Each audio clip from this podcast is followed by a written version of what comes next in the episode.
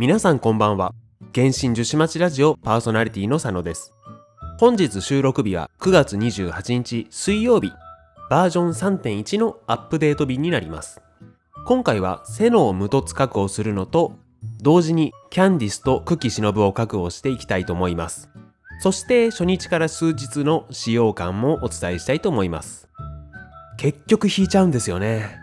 まあ言い訳をまず聞いてください。まず一つ目はですね、お試しで使った感じ、ガシガシ殴る系のメインアタッカーが久しぶりで使っていて思ったより楽しかったんですよね。二つ目は、星4ピックアップに未所持のキャンディスと久喜忍がいたことですね。三つ目は、可愛さいっぱいもんですね。まあ負けましたね。まあその分働きましょう。ということで結局ガチャを引いていくんですけども、毎回恒例で次回バージョン3.2で実装されると思われるキャラクターが発表されましたね。1人目はナヒーダ。元素は草元素で、命の星座は知恵の主座。もう説明不要でしょう。ナヒーダさんですね。ついに来ますね。前から言ってた通り、ナヒーダはモチーフ武器確保もするので、5週間後をお待ちください。2人目はレイラになります。元素は氷元素で、命の星座は夜ウグイス座、もしくはヤオウ座。読み方はまあどちらかわからないですね、まだ。ティナリのボイスにハテナっているのは確認していましたけども、いきなりの登場でしたね。また今までにない方向で可愛いキャラクター出てきましたね。気弱で不健康そうな感じですけども、キャラクター紹介している星空の祝福を自称する謎の少女からは、本当は誰よりも心がたくましく、人に負けたくないのと紹介されてますね。この星空の祝福を自称する謎の少女、もういろいろ考察が出てきていますけども、まだ憶測がかなり多いのと長くなりそうなので、今回は省略しますね。あと、単純に戦闘面ではありますけども、氷元素キャラ、神格以来ですかね。久しぶりなので、そこも楽しみですね。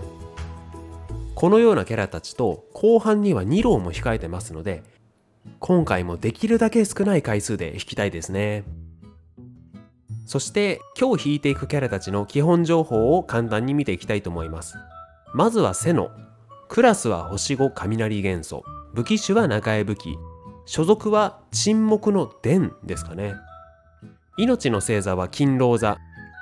教霊院の学者たちを監督する大マハマトラ。クシャレワー学院が作った大マッハマシンよりも効率よく仕事をこなす。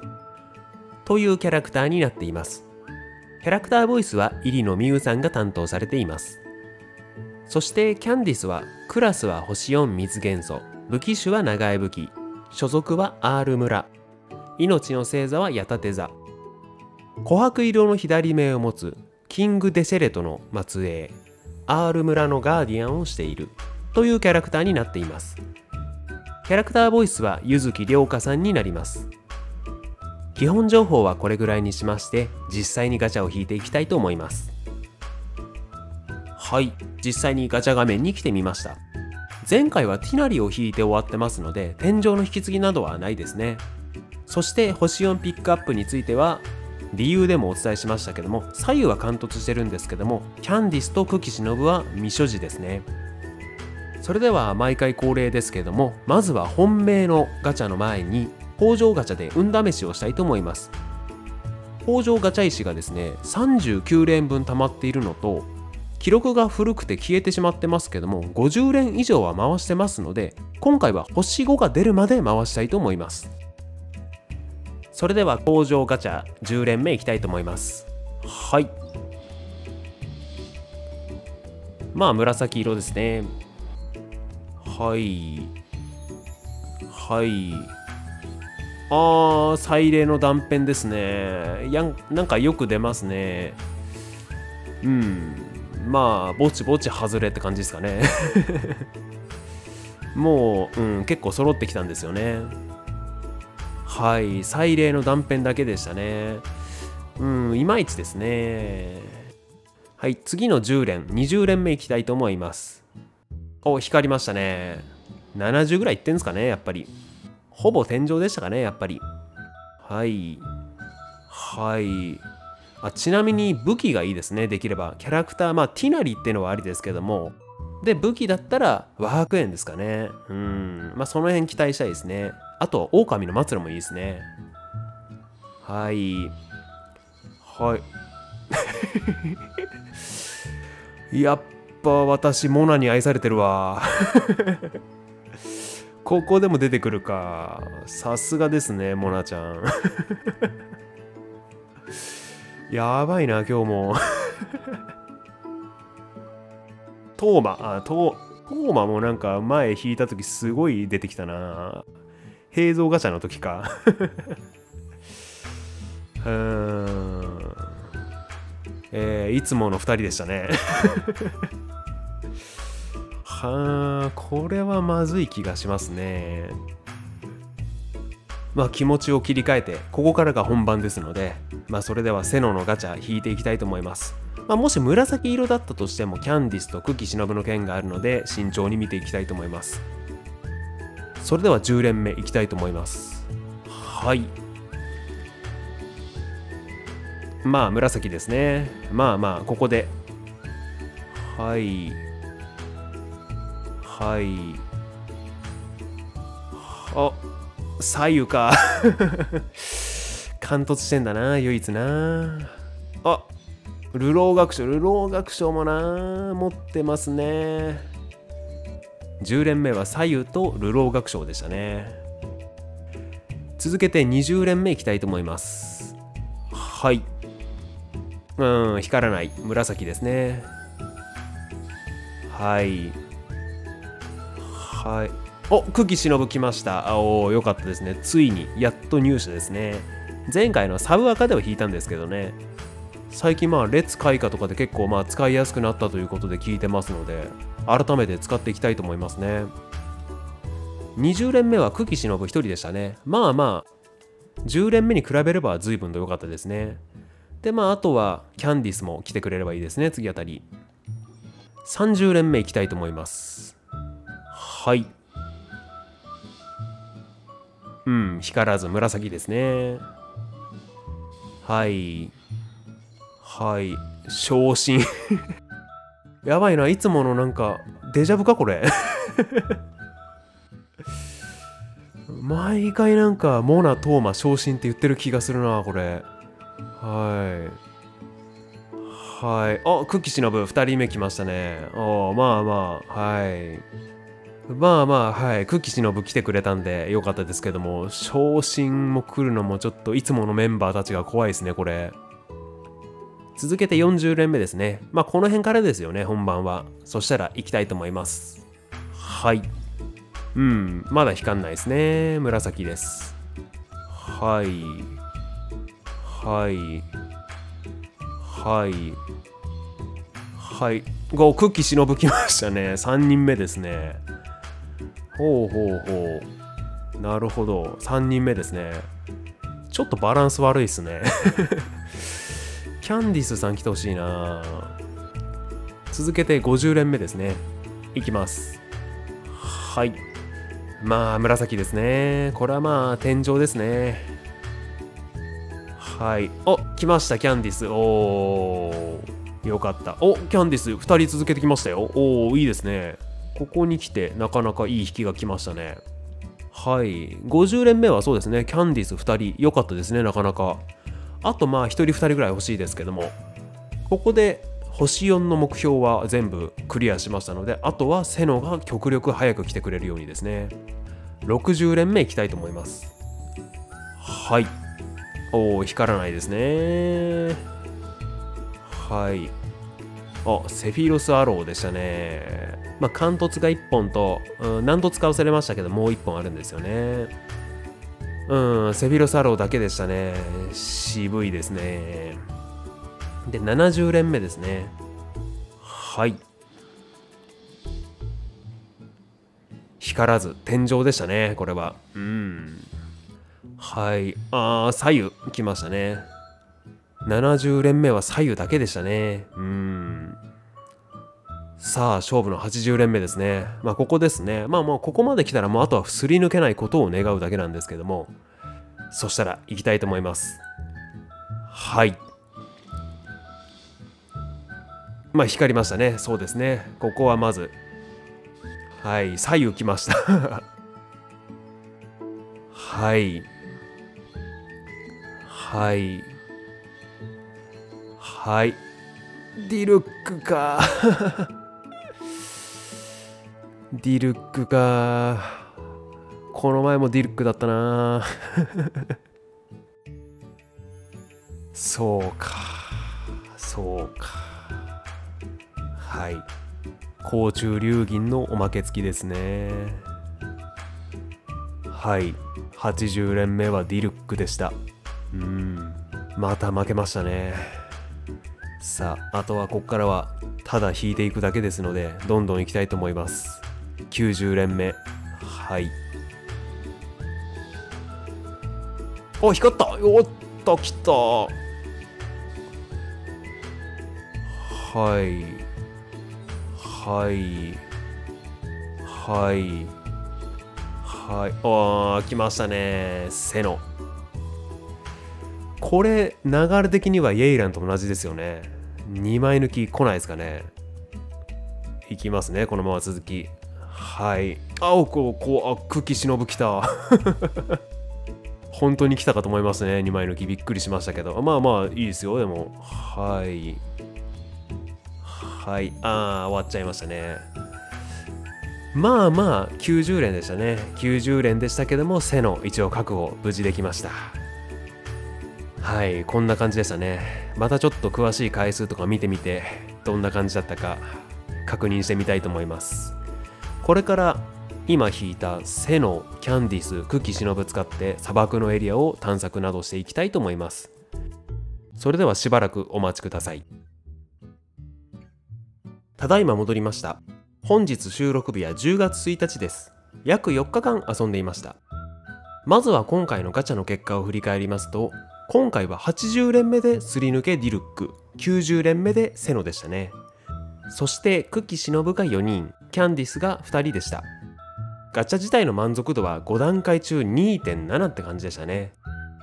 すり抜けはきつかったですけどその後10連でセノが来てくれたのは幸いでした。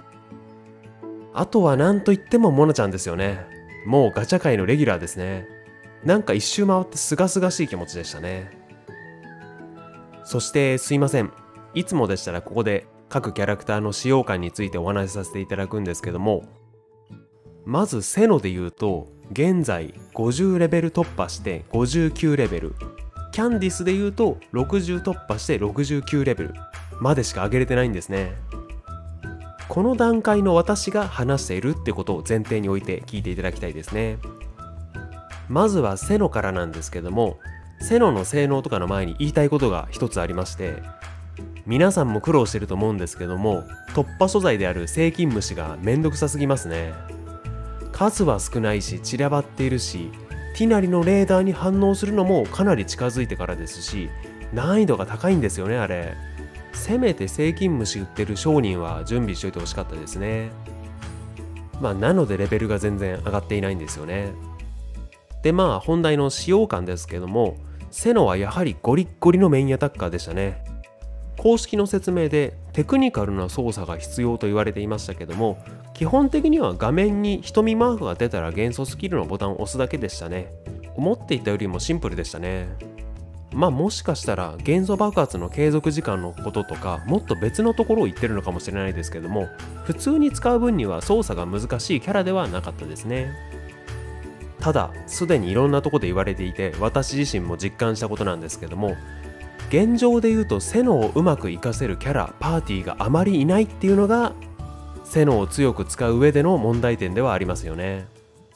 実際にある問題点としてはセノはおそらく超撃化反応を主軸に戦うことをコンセプトとされていますけどもその相方になる草キャラクターがまず少ないですね。そして戦闘路メインである元素爆発継続時間18秒で非常に優れていると思われていたんですけどもその18秒を全部カバーできるサポーターサブアタッカーが少ないんですよね。さらにその元素爆発80族であるため元素粒子の供給もしくは元素チャージ効率の補助なども必要になりますね。あとですねメインアタッカーで18秒間持続できるっていう利点を生かすとフィールドに出続けて戦うことになるんですけどもそうするともちろん被弾が多くなりますし中断耐性も実はそこまで高くなかったりするのでシールドも必須ではないですけども欲しくなってくるんですよね。これらの条件を踏まえていくと私は背の勝利草主人公フィッシュルで今は使っているんですけどもギリギリパーティーになってるって感じですね。バージョン3.1振り返り会の2郎のところで言いましたけどもやはりセノも正確に評価できるのはナヒーダなどの草キャラクターが増えてからになりそうですね。率直に言うと現状は無凸で簡単に強く育てられるキャラではないと私は感じましたね。現状はねなのでナヒーダ来るまではゆっくり育てながらそこでまた評価していきたいと思います。続いてはキャンディスですけども少し使ってきましたけどもカウンターシールドキャラというよりはどちらかというとダメバフを配るサポーターっていう感じでしたね。キャンディスのいいところが育成がほぼいらないってとこですよね。ダメバフの数値に添付レベル関係ないですしほとんどが HP 参照ですからレベル上げて生物は元素爆発回せる分のチャージ効率持ってあとはとにかく HP 上げればいいですからね。なので武器も星3の国営層通称スライム槍ですね。あれでいいんですよね。非常にコスパがいいですね。ただ今のところいなきゃ困るっていうキャラではなさそうですね。はい。こんな感じで2人とも使ってみているんですけども私自身まだ育成不足で曖昧な理解しかできていないですしセノに関しては明らかに強く使うためのピースが足りていないっていうキャラなので今後評価がどう変わっていくか非常に楽しみですね。キャラガチャについては以上になります。続きましてここからはただ私が魔人任務の感想を共有したいだけのコーナーなんですけどもなので魔人任務第3章第3幕と4幕のネタバレも入りますのでまだプレイしていない方は一旦ここで停止していただいた方がいいと思います。いいですか？今回のストーリーで言うと話が順調に進んでいったって感じでしたね。大どんでん返しとかそういう感じではなかったですね。まあただ判明したことはいろいろありましてまあ、強霊院が敵ってのは分かってましたけども強霊院が新しい神としてスカラマシュ残氷を立てようとしてたりそれを提案したのが博士だったりと明確に敵の存在は補足できるようになりましたね。あとは仲間たちですけどもセノ、アルハイゼン、ディシア、キャンディスこの4人が仲間になっていく感じも良かったですね。最初登場した時はゲーム内の副題にもあった通りまさに一触即発の4人っていう感じでしたからね。あのムービーも良かったですね。あと気になったキャラクターで言うと残氷ですよねやはり。残氷にも色々過去があったんですね。ただの憎たらしい小僧に見えなくなりましたもんね。まだまあどうなるか分かんないですけども終ボス化なのかプレイヤブル化なのか気になるところではありますよね。私はどちらかというと終ボス化希望ですね。第1形態はそのまま残氷で第2形態であのロボットに乗って戦うって感じですね。まあストーリーやった方は分かってると思いますけどももっといろいろいいところはあるんですけどもストーリーやっててですね私ちょっと疑問に思ったことが2つありましてまあ皆さんに質問というか問いかけではあるんですけども1つ目博士と残氷ってまだつながってるんですか？ってとこですね。残氷って確か前回の登場で言うと八重巫女から交渉でライデン将軍の神の心獲得してその後ファドゥイから逃走して行方不明になったって私は思ってたんですね。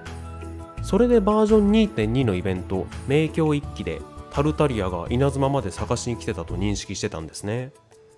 私の単純な確認漏れというか間違いだったのかそれとも博士はファドゥイとは別でまたスカラマッシュと暗躍してるんですかね。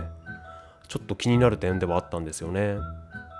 そして2つ目の疑問としてはナヒーダというかクラクサナリデビイコール力を使い果たした後のマハールッカ・デバータってことですよね。あの場にいたキャラたちそのことについて全然触れてなかったですけど亡くなったじゃなくて子供のような姿にですし何より出てきたビジュアルがそうでしたよね。ちょっとキャラたちが何も触れなかったんでえー、どうなんだろうと思ったんですけども合ってますよね。ちょっとこういった疑問も残しつつですけども次回のバージョン3.2でもう魔人任務は完結ですよね。スメール編のは。もう4週間後ですからね。早いですよね。おそらくあっという間でしょうけども楽しみに待ちたいと思います。以上になります。最後までお聴きいただきありがとうございました。概要欄に Google フォームのリンク貼ってありますのでご意見ご質問などありましたらそちらからよろしくお願いいたします。それではお疲れ様でした。